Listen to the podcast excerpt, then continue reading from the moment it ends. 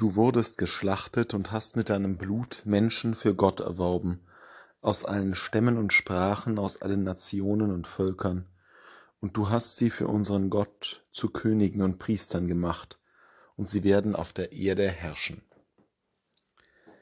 Wieder einmal konfrontiert uns Johannes in der Offenbarung mit einem gewaltigen Bild. Diesmal die Erlösung der Menschen aus allen Stämmen und Sprachen, Nationen und Völkern. Das ist eine sehr deutliche Ansage, die freilich anknüpft an Texte des Alten Bundes, etwa dem Propheten Jesaja, der auch schon im Berg Zion den Ort sieht, wo alle Völker hinkommen. Gottes Botschaft das wird in dieser Schilderung klar, richtet sich an alle Menschen. Sie ist nicht beschränkt auf einen bestimmten Teil der Menschen. Die Welt als Ganze ist erlöst. Das ist eine Erfahrung, die bereits das Volk Israel erst langsam machen musste, sah es sich doch als Gottes auserwähltes Volk. Es ist aber auch eine Erfahrung, die Christen Stück für Stück erst machen müssen, weil sich oft der Erlösungsgedanke mit bestimmten Voraussetzungen verbunden hat, die nicht alle Menschen hätten erfüllen können, wie etwa kulturellen Bedingungen. Doch die Botschaft Jesu Christi ist universal. Sie ist eine Botschaft, die niemanden ausschließt, der guten Willens ist. Friede den Menschen auf Erden nach seinem Wohlgefallen. Das ist die Nachricht der Engel in Bethlehem und das ist die Botschaft, die auf Golgotha bestätigt und für alle Zeiten besiegelt ist.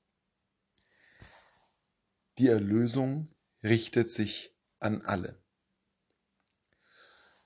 Das hat nicht nur eine grundsätzliche Dimension bezogen auf die Kirchen, bezogen auf die Glaubenspraxis, sondern auch für unser ganz konkretes Leben.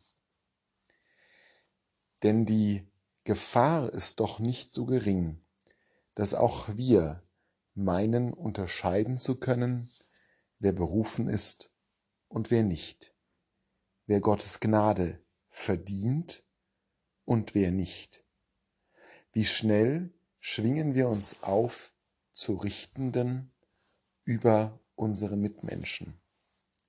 Wie schnell nehmen wir an, dass eine bestimmte Person Gott weniger wohlgefällig sein mag als wir oder die uns nahestehenden. Wie klein denken wir von der Fähigkeit Gottes, Menschen in seinen Dienst zu holen?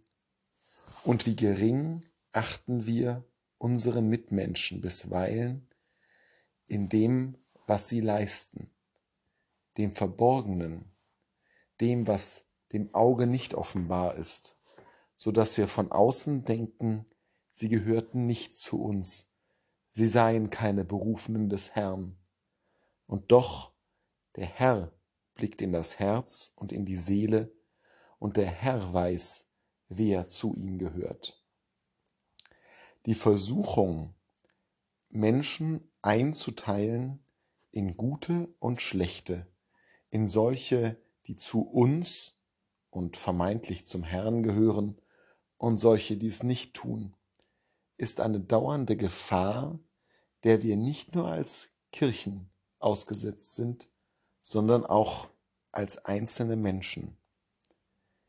Nicht zu richten ist Teil der Botschaft, die hier uns in der Offenbarung entgegentritt, dass alle Menschen den Zugang zur Erlösung haben, dass alle Könige und Priester werden können. Dieser Gedanke muss uns im Umgang mit unseren Mitmenschen immer wieder leiten. Auch die Person, mit der man gerade nicht zurechtkommt, die einem auf der falschen Seite zu stehen scheint, ist womöglich von Gott berufen. Wie die vielen Berufenen, die unscheinbar waren, unwahrscheinlich. Moses und David, Zachäus und Paulus.